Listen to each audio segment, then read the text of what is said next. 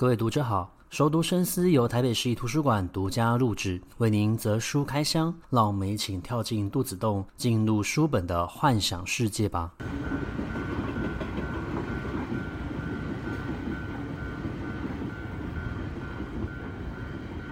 各位听众好，欢迎回到熟读深思。在上一期节目，姚立群老师与我们分享了他如何从外文领域横生一跨，就成了剧场艺术界的工作者。那么在这一节节目呢，他将分享如何与一群素人演员的合作，包括了这群素人演员可能是身障者，也有可能是一群从来没有舞台经验的乐龄长者们。那他们如何透过这样共融的一个概念，成为了一位专业的演出者？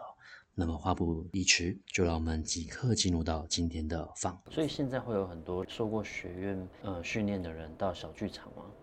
在没有学院背景，也会有被训练过的痕迹。哦，因为有很多的方法在台湾已经都实现过了。嗯哼，所以有些人会继承一些方法，有些人会呃再去挖掘新的方法，就是在。就是流通在这个世界上的各种的做剧场的方式，嗯哼，台湾基本上，因为我们也算是一个经济强国了啊，是，所以我们我们很轻易的就让很多外国东西到了我们的眼前。有些东西呢，它只是只是透过表演我们认识到；有些东西的确是有稍微有点系统的被引进来。所以我经营剧场的某一个手法，基本上我会去呃一一定的补足这个社会上面有时候。不太清楚、不太明白的一些东西，或者是哎，大家在讲的时候，尤其是没有在学院里面嗯学习过的人，嗯、他可能常常觉得，哎，你现在人家为什么都在讲这个？人家讲这个，那这这个很难嘛？很不好做嘛？什么的？包括不要讲到现在的数位科技啦，在之前的那种投影影像这种二 D 时代的时候，嗯嗯大家就是投影，然后被被一直讲嘛，就是说只会。把那些投影变成背景，然后那些投影跟表演没关系，或者是跟他表演，呃，融合不起来什么的这样子。那外国呢，来的就是三 D 啊，那大家都觉得这个是什么一回事？因为那种现场戏那种东西是怎么搞起来的？跟这个科技要合在一起。所以我我那时候我接管这个固定街小剧场的，呃，零九年的时候，我就办了一个心影相惜，我请了一个实验电影的艺术家。吴俊辉老师来帮我策展，嗯哼，对，那他就找了各式各样跟影像的创作有关系的艺术家，有那种从那种一九七八零年代那种英国来的这种经典人物，嗯嗯，他叫做 Guy Sherwin，他们是做那个 Expanded Cinema 的，那 Expanded Cinema 在英国的一个体一个系某一个系统，他们是到那个酒吧。吃喝玩乐的地方去，剧场的地方。去放电影，嗯，对，然后那些电影都是即兴做出来的，有一些素材当然是准备好的，但是在现现场的时候，他会到处去结合在当当地的一些音乐家啦，嗯，嗯。啊，或者是所谓现在所谓的 sound artist，就是那种声音艺术家啦，嗯，去做一些结合一起表演，所以形成一种非常混合式，然后呃现场性很。高的一种一种即兴的一种艺术，嗯嗯，那包括这样子的经典人物我们也找来，然后还有人呢，呃，他做三 D，呃，当时的这个台北数位艺术节的这个首奖的得主王俊奇，嗯，他来，结果他还找了舞者什么的一起表演这样子，结果呢，他们有一天记者会，进来他说我们今天其实已经搞到快四 D 了这样子，我说哇哦。结果到 到剧场的时候，又回到三 D 的这种做法，嗯，就是说你你真的是某一种呃技术界面或体系的话，其实到能够表演，其实它会有点比较稍微退一步去做整合，因为它基本上表演是这个整合整体的艺术。呃，我觉得所有的技术也好，还有一些行政啊，当然所有支撑这些表演也有行政，然后训练演员的这些体系啊，是，然后我们从就学校。对接到社会的时候，他需要可能一段这个桥接的这个这个设施吧。嗯，我想古典街小剧场多多少少是有扮演这样的角色。嗯嗯嗯嗯，听起来好像是让学院里面所学习的东西学习完之后，还没进入到社会，然后先到小剧场里面再去磨练一下，然后把它再变成一个社会可以接受的方式，有点像我们接受大学教育一样，学完了之后进入到社会是会有一段。震动器，因为学校什么都有，嗯，尤其在做表演的这一个呃做剧场的这个学习里面，学校基基本上什么都有。学校还有一个就是人很多，嗯，你同学多啊，而且大家都是同样的程度都非常好啊，嗯，大家可以一起工作，一起合作。可当然那时候年纪小哦，做出来的东西当然也有年纪小的一些一些状态了，对。然后有些东西书也还没读多透嘛，所以然后到社会的这个领域里面，这个对话面，嗯，你需要有个。你你要将来要跟大家对话的嘛？对，要卖票了，对，要干什么了？那与会上面，好、哦，还要演什么戏？学校当然都可以演经典啊，嗯、在外面你演经典，这个有问号啊。然后要做大戏也有问号啊。然后那钱哪来？在学校的时候有大家交的学费，跟这个学校本来就有这些教育的这种资源经费的，去支撑这一切的一切。外面没有啊，你你，然后你又不能说你想去。呃，国家剧院干嘛，你就可以干嘛，你去哪里就干嘛。而而且那些量体都超大的，所以这些现实的问题，到你离开学校的时候，你就会面对到。嗯嗯。那听起来，老师你们在做在小剧场做的表演活动，因为你刚刚都会呃提到策展两个字，嗯，你们是不是其实也是把展览的概念带进去你们的剧场？所以你们的推出来的活动，它不单只是一个。表演艺术，而且同时可能也是一个像是一个展示品的概念。对，虽然牯岭街小剧场就是一个剧场，但是你你要是查一下它的英文名字，里面还有还有一个字眼叫 avant-garde。嗯，avant-garde 是一个在视觉艺术这个美术的这个发展体系里面也有没有几百年，也有一两百年的历史了。所以这一个跟前卫有关系的。这种思潮不太可能只有在剧场里面自己搞就会出现的，所以我们需要把整个五官整个打开来去接收到各种的讯息，而且再加上其实如果谈这个 performance 就是这个表演这一个字的话，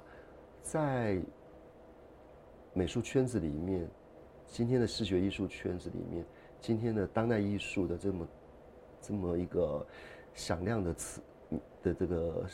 词下面，其实它也有已经上百年的这个，呃，你不要想太远，就是打打主意，嗯，哈，那种一第一次世界大战前前后后那那一个非常蓬勃的一个一个世纪新世纪的开始嘛，嗯，对吧？所以那个时候，像一些视觉艺术家。呃，美术家就是画画家啦，嗯，他们也想要有那种 cabaret，在那种小酒馆做这种 live 的这种表演，在他们的 studio，在他们工作室里，他们也想做一些很奇怪的事情，就是就是他可能是是一个宣言吧，嗯，就是他念出我现在的艺术宣言是什么，这个朗读本身啊，嗯，它有表演性，嗯，这个站在某一个地方干什么，这个身体感有出现，嗯，这也是表演。在论述上面，这个在，呃，扩大一个广义的这个叫做 performance 的时候，是会被涵盖进来。而我们在舞台上面所做的一切，又透过某一种另外一种标准筛筛选过，会再进到那些视觉艺术领域的这样子的一个论述体系里头。但是他们的东西会来到我们这个剧场的世界吗？这个 theater 的世界吗，嗯嗯，这个也也是有问号，所以我我才会说，其实，在我们谈论谈论这个台湾的这个呃小剧场的历史什么的，现在还我想还没有到一个所谓的绝对性的这种说法的这种定论里的的关关头上没有了解，所以呃你们的活动其实会有蛮强烈的一种实验性质，因为你们要去挑战。它原来的这一个概念存在，对，但是牯岭小剧场是一个，就是大家都可以去租用的地方啦。嗯嗯，对，我没有审查制度的，这样好吗？你对你做什么都可以，我没有审查制度，但是我们应有一个最基本的条件是，呃，你要懂得怎么使用这个剧场所有的设备，将来还的时候，它要最，它要基本上。跟原来你借的时候长得一样的这些器材啦，它的功能条件什么要这样这样再还给我，因为在这样子一个一个使用上面，它有一个公共循环的这样子的一个一个要求，所以你你你下面的人要用，以后的人要用，你要他要用原来的那个样子。如果东西在什么使用期限，当然会慢慢的老旧坏掉，那个会更新会换。嗯、但是如果说使用上面，包括场地的这个硬体啊，呃，硬体设备啊，还有空间的这个啊墙壁啊、地板的这些保护，嗯嗯，呃，就是说你必须有一定的措施，让它当你离开的时候，它回到原来的样子。了解。所以这是我们的工作里面一个很很重要的一件事情。嗯，对。所以你们有点算是也是保留了一个公共空间，让大家可以去使用它。其实也是鼓励让不同的艺术表演的方式进入到你们的空间里面。对对，也许看起来我们没有像一般的那些大剧院，呃，我们没有那些精雕细琢的那一些东西啦，但是那些眼睛看得到的，但是呃，我们却其实也。因为这样子比较好去容纳其他的艺术的在这边发生。嗯嗯。然后第二个是，你要来这边，你的成本不会太高啊。比如说你要用一百颗灯，可是你到别的地方，你可能也差不多用一一百颗灯了。嗯哼。但我也有一百颗灯可以给你用。好，你想用的话，你你会用的话也是可以的。可是问题就在于，就是说你是什么样的演出需要到这些东西？你会透过来这边工作的时候，你会去。有一定的这个思考，嗯，我觉得这个是一个让自己一直很、很、很有一个演练的过程哈，很多练习的过程，去完成你的艺术到底是合适在什么地方，嗯嗯，怎么做比较好？所以你你最好的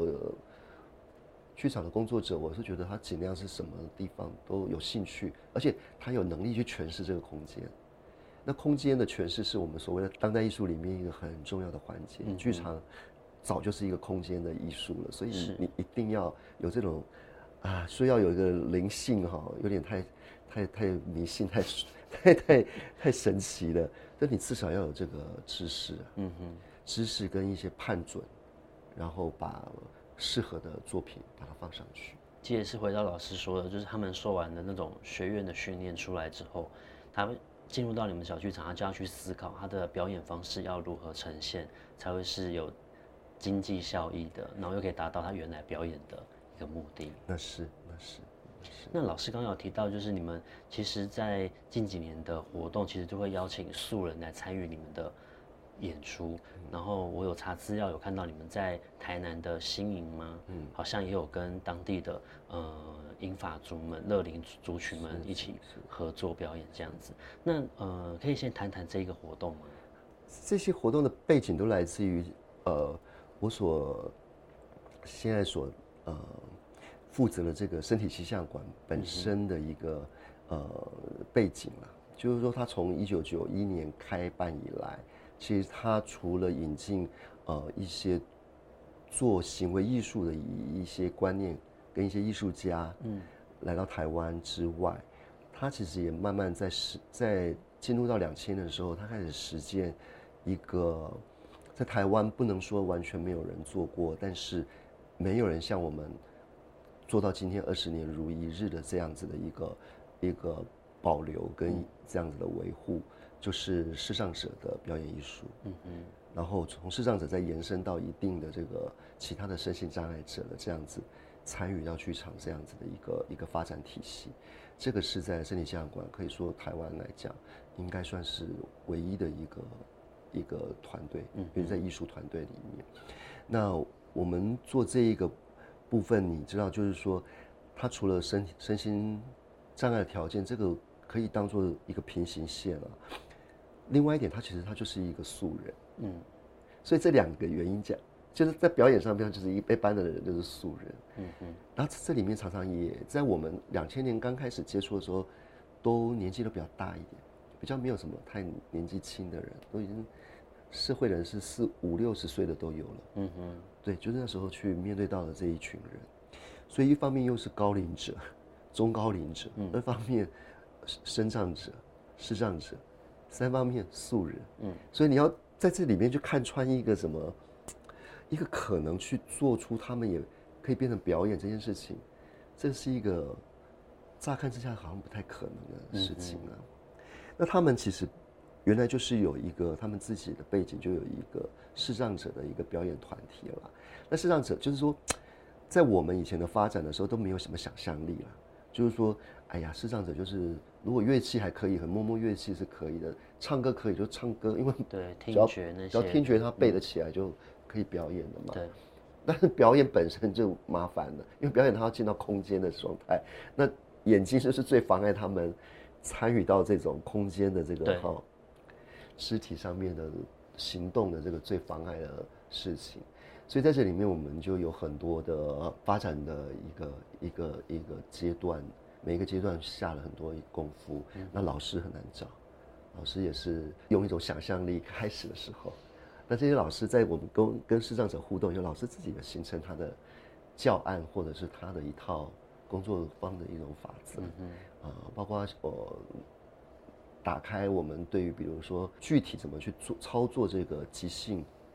舞蹈的即兴跟接触，就是视障者他必须透过接触，对，听觉其实在表演里面还好而已。其实接触蛮重要的，因为他要发展动作，嗯，那尤其素人，他根本没有跳过跳过舞啊，嗯嗯，或者他怎么动作是，就美感他没办法直接在你看镜子就可以看到，嗯，所以你要让他慢慢内化到他身体里面，嗯嗯，让这些变成他的某种印记，再让他表现出来的时候是不是切，这个需要有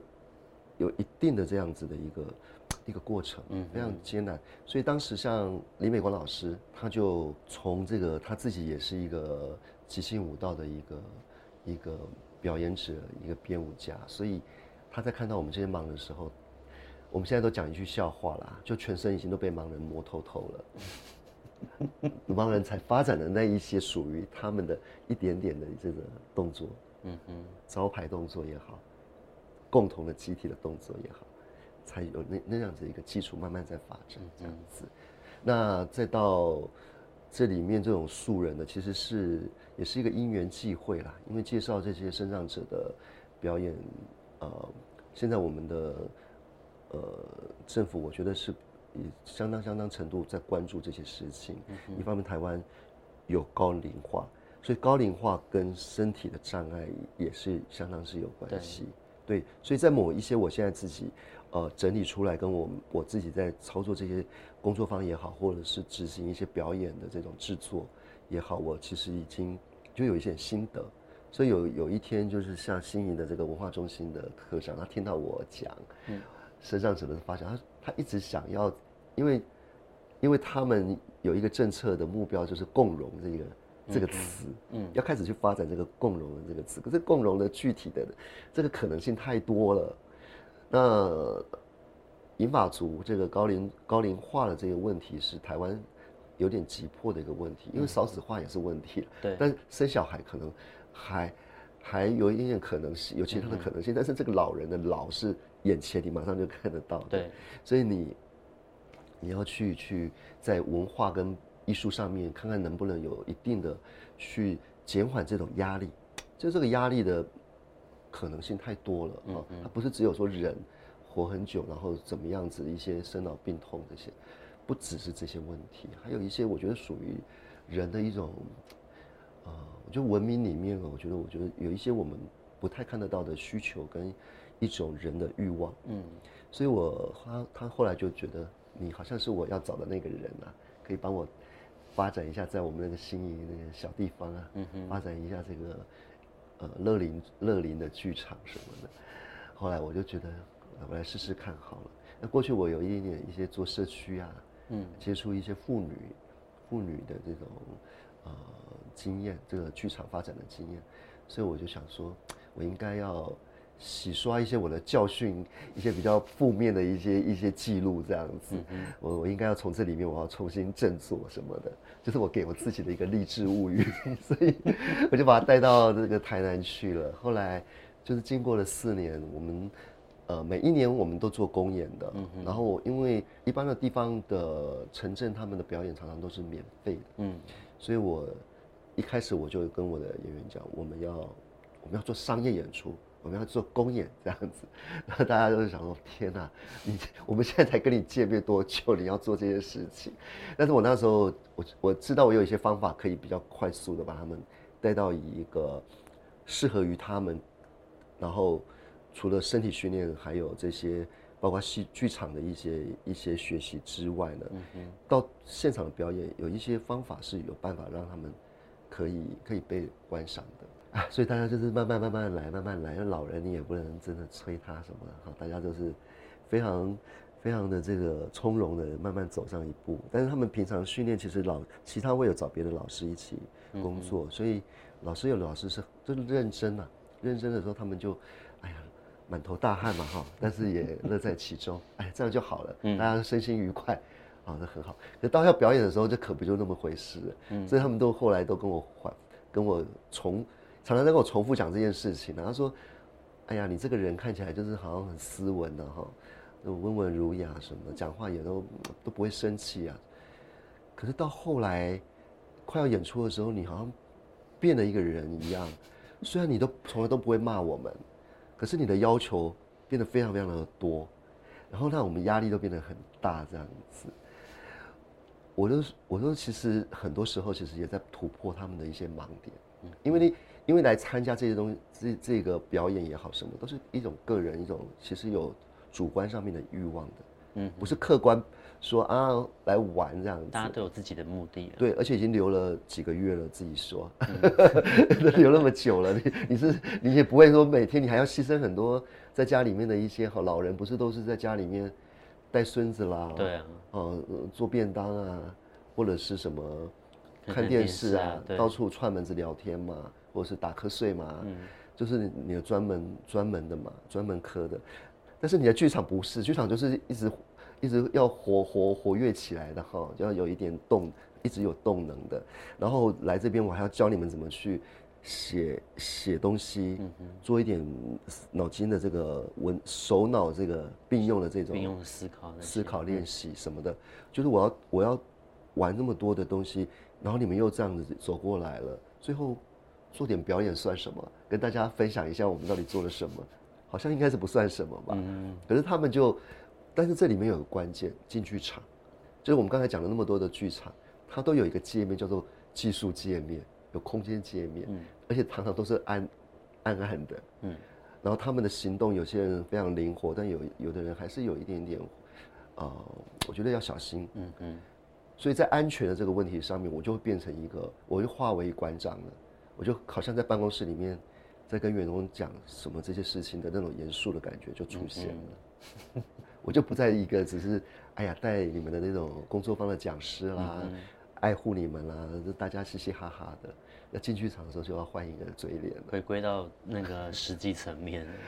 对，所以在今年我们实现了一个，我们就是离开我们那个新颖的这个大本营，嗯哼，到呃台北来，那非常非常非常受到瞩目。带领他们的其实是一个非常年轻的导演，跟他们就是已经到孙子辈的导演，嗯嗯。然后他们也合作的非常愉快。那其实那一他们来台北演的就是那个契诃夫的《海鸥》啊。然后，但是但是把它变成一个参与式的一种艺术的一种画面。嗯。所以他们是在我们每我们的两层楼里面，跟室内跟户外一起演出的。哦。这个是最近的这一个作品，今年四月才刚演过的。那过去在我我们一直在做，有一点一点。乍听之下是一个社区剧场的东西，但到剧场里面又看到是一个比较前卫的画面，或者是一些看看没看过的一些一些场景嘛。嗯、你不要小看那种台南哈，那种小小城市哈，小地方，他们很多人都是见多识广哦，呃，去欧洲留学啊，去欧洲旅游很多的那一种、嗯、那一种经验的人啊，是，他们来看到这些剧场，他们都说。哇，这这让我们感觉到我们好像到欧洲才看得到的一些东西这样子。然后我呢，其实呃，剧场的世界里面根本也没有这种国际或者什么，只是我们做做到哪边去了。嗯、我们是因循的一些法则在做呢，还是我们也有自己一些想象，想要把它实现出来？嗯嗯，对。所以这个是跟这些素人工作。从这种无中生有啦，嗯，这种是我觉得就是这个 innovation 啊，啊，是我觉得创创新吧，或者是一些发明创造这种跟这个事情有关系的，也是我其实一直都非常有兴趣的。所以也因为这些过程里面，其实我也很少跟职业的演员嗯哼工作，没有太多这样子的场合。嗯哼，对，他们如果会被我找来，通常都是为了跟。我的盲人素人们一起工作，对，他们要找来混在一起，然后他们也会要吃点苦头。如果你喜欢我们今天节目内容的话，也欢迎分享给你喜欢阅读的朋友。那我们在明天同一个时间空中书房再次相会，让我们一起听听姚立群老师对于接下来的十月、十一月，甚至到了年底，他们有哪些新的规划吧。